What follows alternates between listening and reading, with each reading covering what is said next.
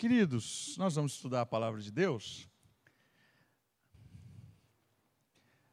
E eu quero contar uma história para vocês. Na verdade, é uma história talvez muito conhecida.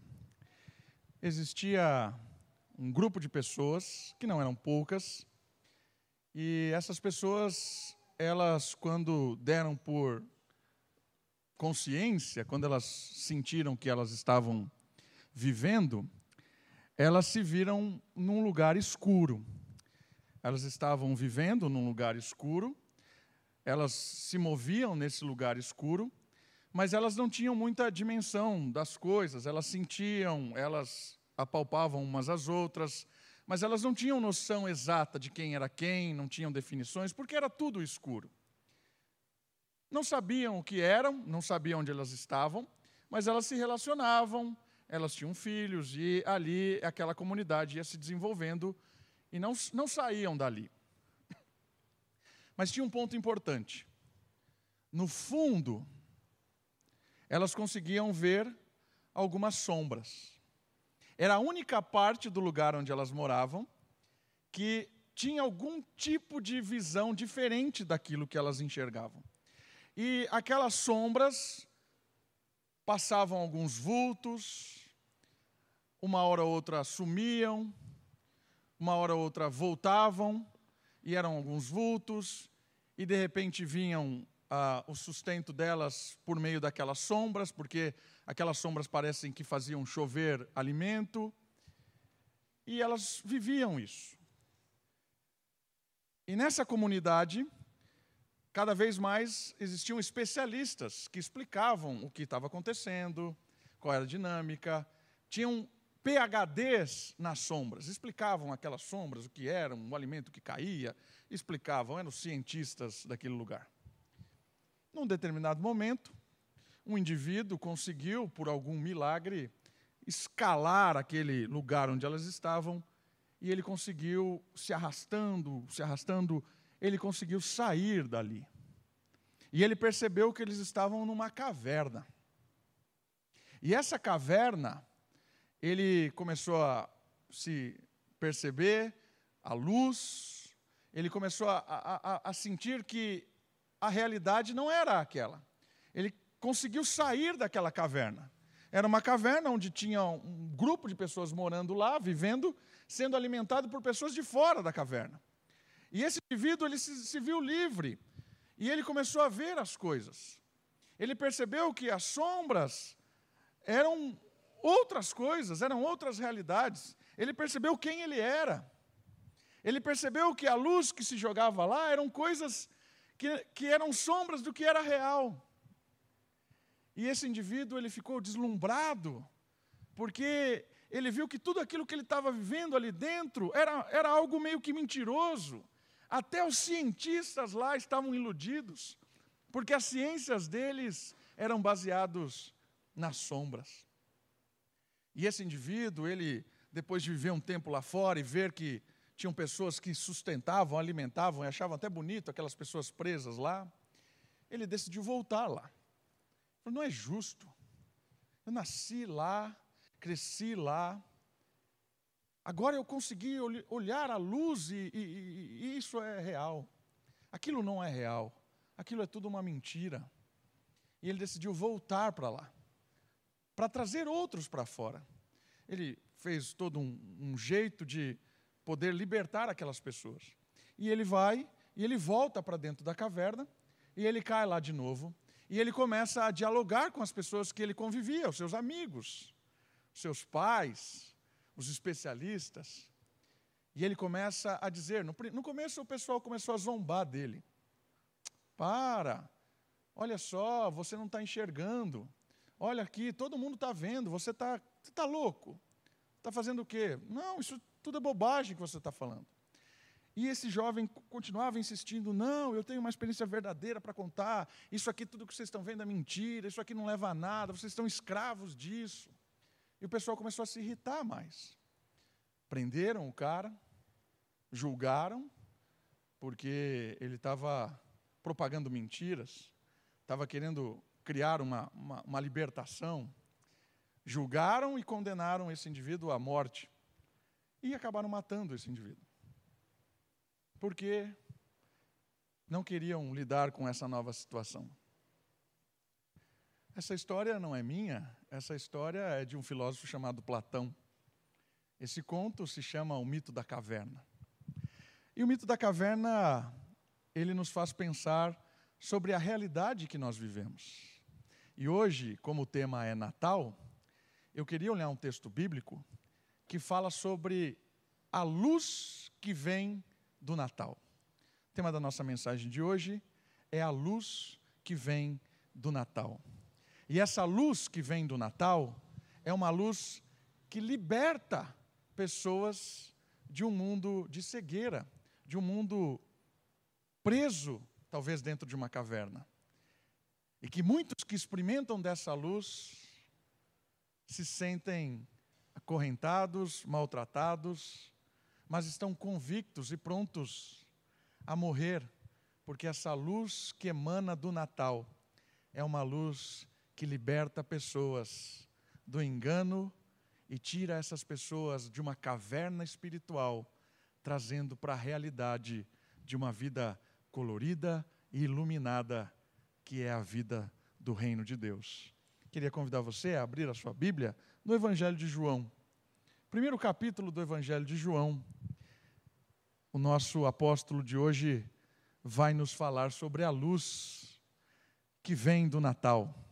Natal significa nascimento, nascimento do Salvador, do enviado, daquele que veio iluminar mentes escurecidas pelo seu egoísmo, pelo um sistema corrupto, e vem nos libertar para uma verdadeira vida. Evangelho de João, eu quero ler os primeiros versos até o 18, e depois eu quero fazer alguns comentários do texto sobre a luz que vem do Natal. Diz assim a palavra de Deus: No princípio era o Verbo, ou a palavra, e o Verbo estava com Deus, e o Verbo era Deus. Ele estava no princípio com Deus, todas as coisas foram feitas por intermédio dele, e sem ele nada do que foi feito existiria. A vida estava nele e era a luz dos homens. E a luz resplandece nas trevas, e as trevas não prevaleceram contra ela. Houve um homem enviado por Deus, seu nome era João. Ele veio como testemunha, a fim de dar testemunho da luz, para que todos crescem por meio dele. Ele não era a luz, mas veio para dar testemunho da luz pois a verdadeira luz que ilumina todo homem estava chegando ao mundo. O Verbo estava no mundo, e este foi feito por meio dele, mas o mundo não o reconheceu. Ele veio para o que era seu, mas os seus não o receberam. Mas a todos os que o receberam, aos que creem no seu nome, deu-lhes a prerrogativa, o direito de se tornarem filhos de Deus, os quais não nasceram da linhagem humana, nem do desejo da carne, nem da vontade do homem, mas de Deus. E o Verbo, ou a palavra, se fez carne e habitou entre nós, pleno de graça e de verdade, e vimos a sua glória como a glória do Filho único do Pai, ou do unigênito. João testemunhou a respeito dele, exclamando: É sobre este que eu falei. Aquele que vem depois de mim está acima de mim, pois já existia antes de mim. Pois todos recebemos da sua plenitude graça sobre graça. Porque a lei foi dada por meio de Moisés e a graça, a ver, a verdade vieram por meio de Jesus Cristo. Ninguém jamais viu a Deus. O Deus unigênito, que está ao lado do Pai, foi quem o revelou. A luz do Natal, ela começa a fazer um efeito de abrir olhos, iluminar. a luz do Natal começa a fazer efeito, iluminando homens e mulheres para uma nova perspectiva de vida. O texto nos apresenta um mundo em que foi criado pelo Verbo, que foi criado pela palavra, que foi criado pelo Filho de Deus, ou seja, o próprio Jesus é o autor de toda a criação, e ele deu vida e deu luz a este mundo. E o que essas duas coisas representam? Vida é o prazer de existir em algo bom criado por Deus. Viver é você experimentar das delícias, dos prazeres e das coisas boas que Deus criou. Foi Jesus, foi o Verbo, juntamente com o Pai e com o Espírito, uma obra do Deus Trino.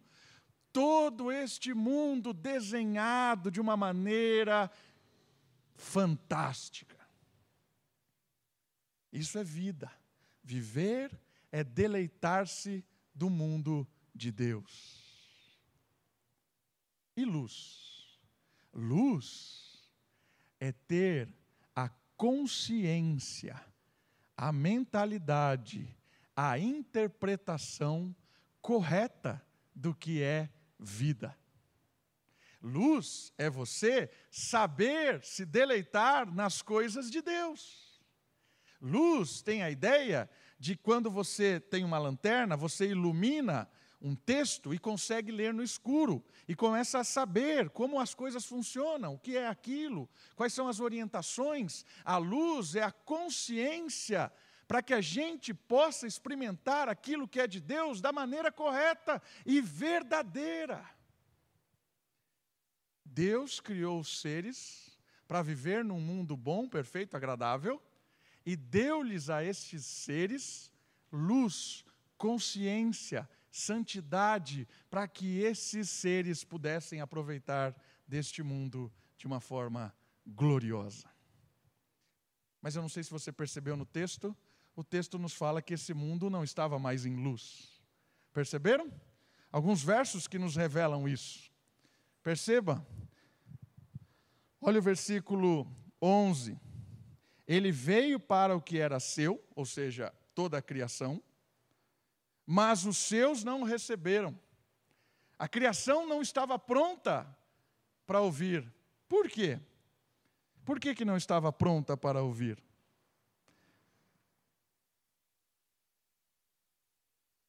Versículo 13.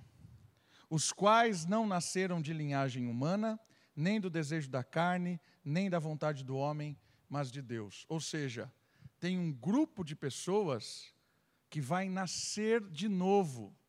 Por quê? Porque quando esse filho revelado de Deus vem para o seu mundo, criado por ele, esse mundo está completamente em trevas, está morto, precisa nascer de novo, segundo o versículo 13. E o que isso quer nos ensinar? Quer nos ensinar que a vida e a luz que Deus criou para esse mundo, ela se perdeu por causa do desejo egoísta do ser humano. O ser humano, ele virou as costas para aquilo que era correto, aquilo que era justo, a maneira da luz de viver, e ele começou a adaptar-se num mundo novo. E esse no, mundo novo é um mundo em que ele tira a luz para que ele se aproveite da escuridão. Por isso que quando o filho se revela, ele se revela como um resgatador. O mundo de Deus, criado para que o ser humano experimentasse dele de uma maneira gloriosa, prazerosa, cai cada vez mais numa escuridão, num desespero, num egoísmo em morte. Por quê? Porque o ser humano perdeu a consciência da luz e começou a viver neste mundo de uma maneira que traz morte. E qual é a maneira que traz morte? Toda a maneira que está contrária àquilo que o Criador estabeleceu como correto. Então, Jesus, quando ele vem, o Natal que vem trazer luz ao ser humano, o Natal que vem trazer consciência, vida e luz, é um Natal, um nascimento de Deus que veio resgatar seres humanos que estavam de costas para Deus, vivendo uma vida na escuridão. Vivendo uma vida pelo toque, sem enxergar, correndo atrás, administrando a sua vida, criando todas as coisas, os seus sonhos, os seus prazeres, os seus desejos, sem luz. O ser humano está vivendo uma vida dentro da caverna. E o que é a caverna? A caverna é um lugar administrado pelos seres humanos egoístas, com as suas leis, com seus prazeres, com as suas vontades. E essa é a caverna que faz com que o ser humano decida o que é bom, o que é certo, quais são seus sonhos, quais são seus privilégios, aonde ele quer chegar. Esse é o mundo. O mundo em que nós vivemos é um mundo dentro de uma caverna. E como é que a Bíblia chama isso? De reino das trevas. O mundo jaz na caverna. O mundo jaz no maligno. O mundo jaz ou morre na escuridão. Percebe uma coisa muito interessante do que é o Natal que traz luz para iluminar com vida e com luz, né? Natal que traz luz para iluminar com vida e com luz no coração e na mente das pessoas, para que elas se despertem para este mundo que é uma caverna. Quem encontra Cristo, aqueles que creem, como diz o versículo 12, todo aquele que crê e conhece ao, ao, a Deus e se torna filho de Deus, ele tem um despertar, ele sai da caverna, ele sai da escuridão, ele vê a realidade do mundo, por isso ele para de viver como um mundo. O Natal desperta pessoas da morte para a vida, das trevas para a luz da escuridão para a claridade. Percebe o que acontece no Natal? Jesus veio para morrer no lugar de pessoas que estavam escravas do pecado. E é o pecado que leva as pessoas para a caverna.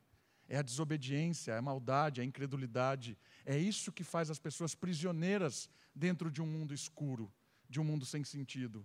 Jesus vem com a luz para resgatar as pessoas desta caverna e dar uma nova dimensão da vida para elas.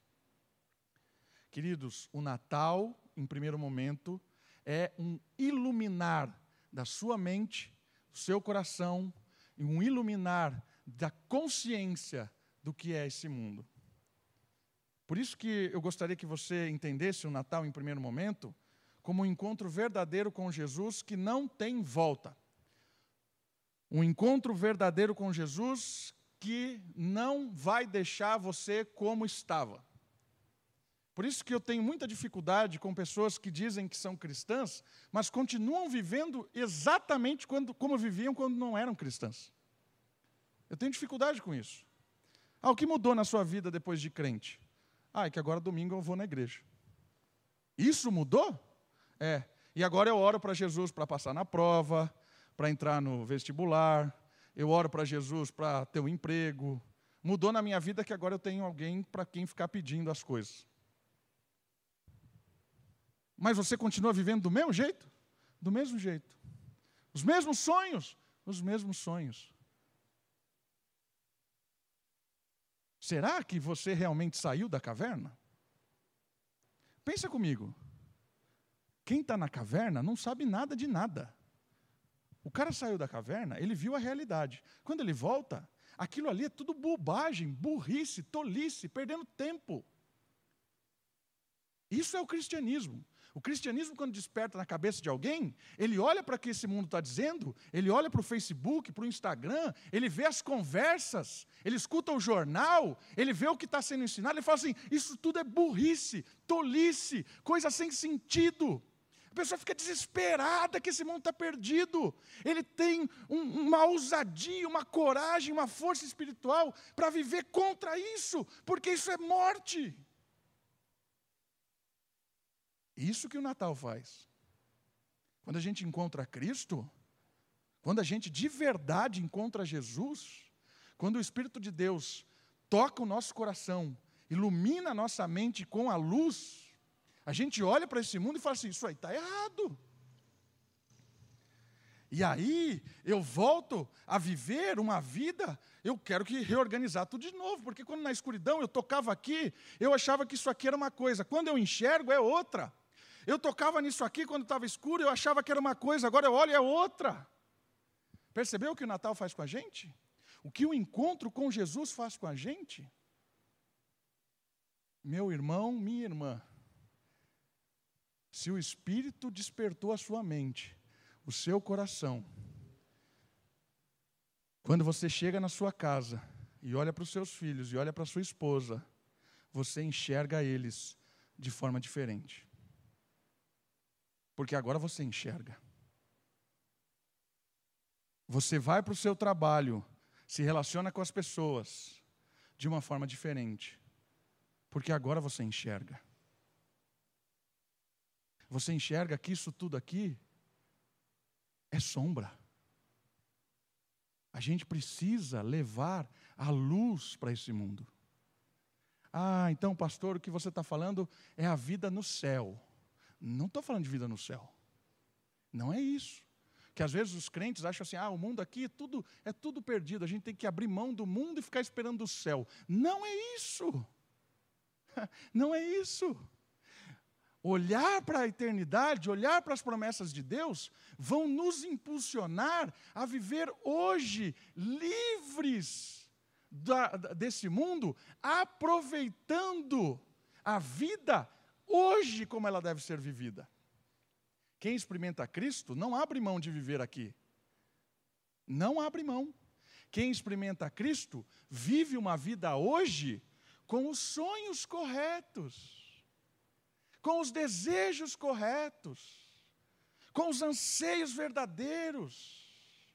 Valoriza o que de fato tem valor porque abriu os olhos, agora enxerga o que de fato tem valor. Então a vida com Cristo não é para o céu, não é para a eternidade, não é abrir mão do hoje, é viver o hoje de uma forma diferente, porque agora eu enxergo. O Natal faz com que a gente enxergue. Irmãos, isso é para que você tome um choque, para que eu tome um choque para que eu e você respondamos. O que é que nós estamos fazendo aqui nessa vida? O que, que você vai fazer essa semana? Vai continuar correndo na sua caverna? Você tem que responder isso. Por que você faz o que faz? Por que você faz o que faz? Por que você vai acordar amanhã cedo para trabalhar? Por que você vai fazer isso? Você pode ter duas respostas. Uma resposta é a resposta da caverna. A resposta da caverna não tem sentido nenhum. Não vale para nada. O mesmo trabalho, o mesmo horário que você vai acordar amanhã. E tem a resposta do reino. É a resposta de alguém que despertou. E o trabalho agora tem um outro sentido. Por que você vai acordar amanhã às oito da manhã, às sete da manhã, às seis da manhã, às quatro da manhã para trabalhar? Por quê? Talvez você ainda não encontrou com Cristo, não saiu da caverna, está correndo atrás das ilusões desse mundo. Percebe como o Natal muda a perspectiva? Eu já dei esse exemplo, mas eu acho que esse exemplo é muito legal. Quando duas crianças estão brigando por um brinquedo. Né? Duas crianças brigando por um brinquedo. Certo? Imagine aí. Tínhamos várias crianças aqui, duas crianças brincando, brigando por um brinquedo. Quando você olha isso, o que você pensa? Que bobeira, né? Coisa mais insana do mundo. Estão brigando por uma bolinha de gude. É meu, é meu, é meu. Você não pensa isso? Que bobagem é isso? Por quê? Porque você está olhando com uma mentalidade de alguém que amadureceu. Né? Eu espero que você não brigue com as crianças para ter uma bolinha de gude também. Né? Algumas, talvez alguém faria isso. Mas, eu espero que você tenha mais do que 8, 9 anos de idade, né? para não brigar com a criança que está. Certo? Mas o que, que você faz no trabalho?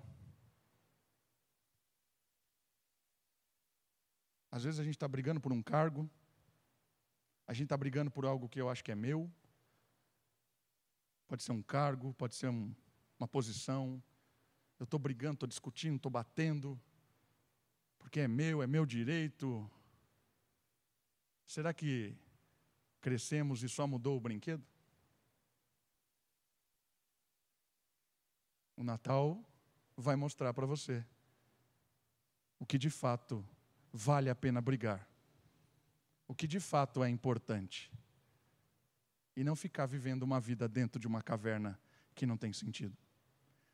A primeira lição do Natal é que ele nos liberta das brigas sem sentido, de uma vida sem sentido.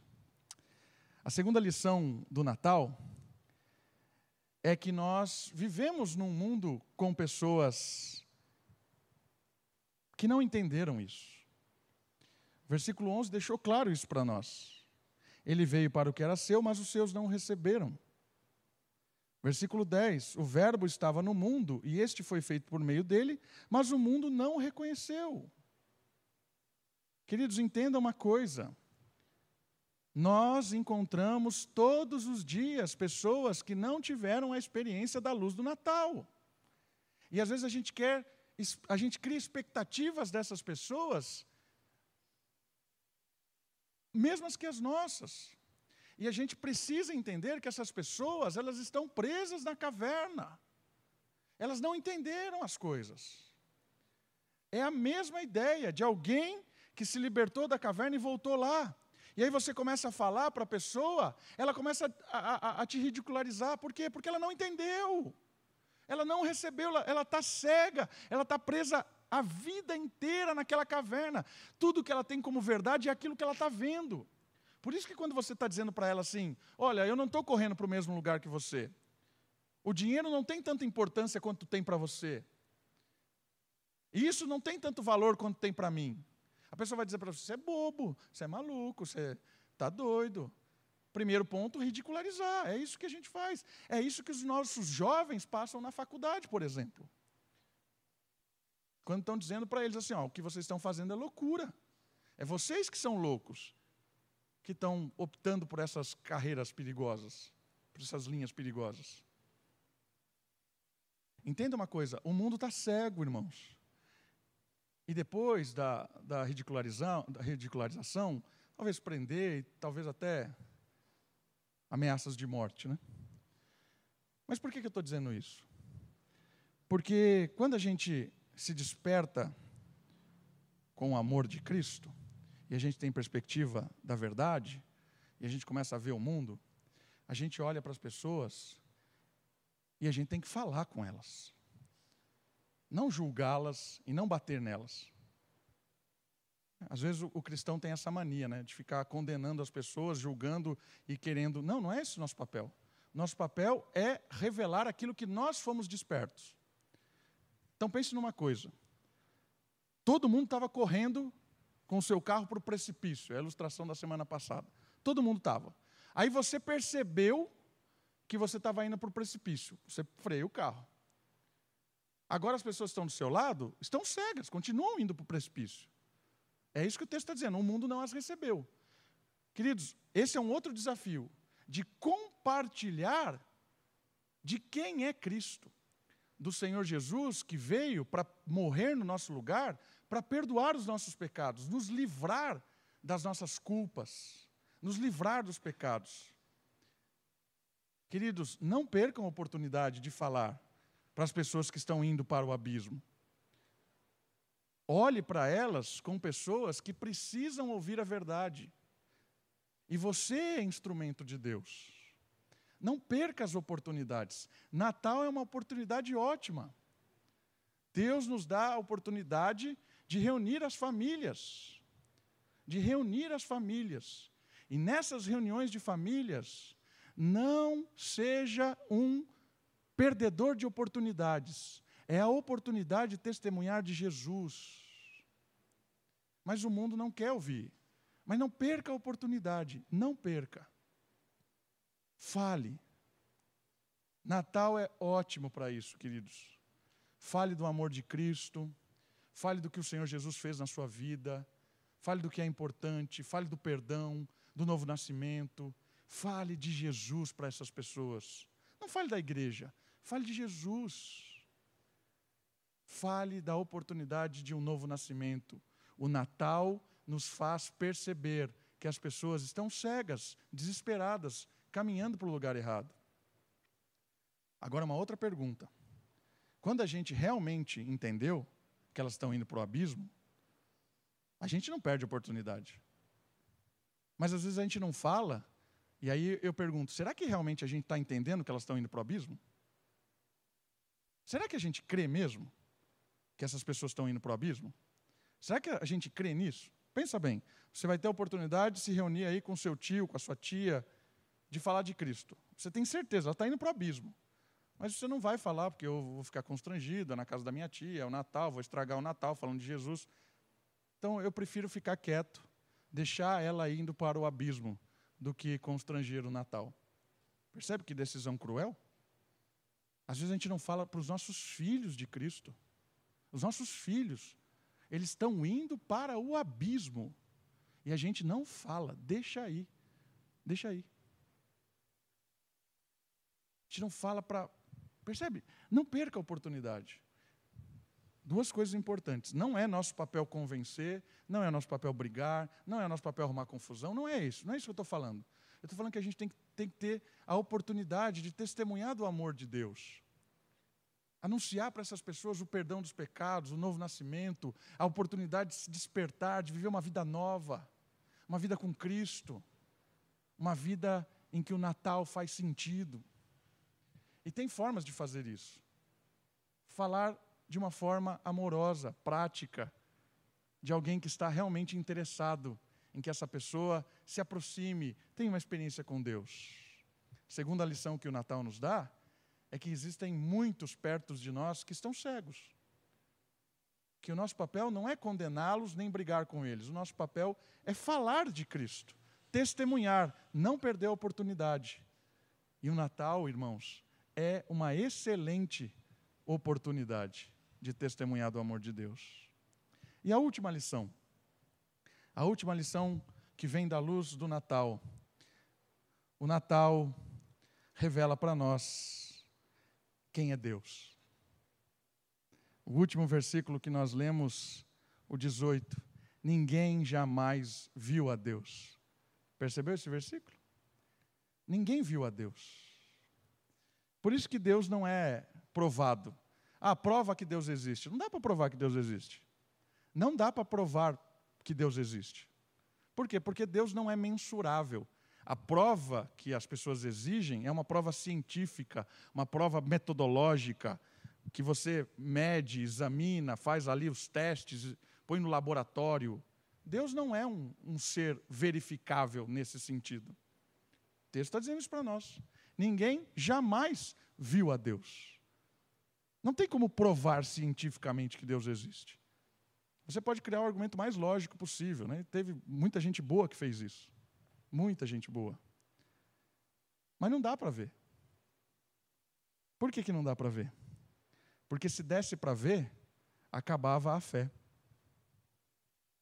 E Deus se relaciona conosco não é na lógica, não, é, não é na ciência, não é no verificável. Deus se relaciona conosco na fé. É impossível agradar a Deus se não tiver fé. Por isso que o último ponto nos ensina que o Natal, a luz do Natal, nos revela Deus.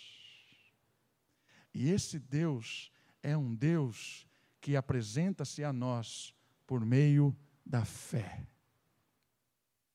E tem várias histórias de fé, irmãos. Fé é você experimentar de Deus, sentir Deus, ouvir Deus. Isso é maravilhoso. E Deus age de várias formas isso. Né? Tem pessoa que chega perto de Deus no momento de dificuldade, de tristeza, de angústia, de perda. E ali Deus se achega e, por fé, sente a presença de Deus.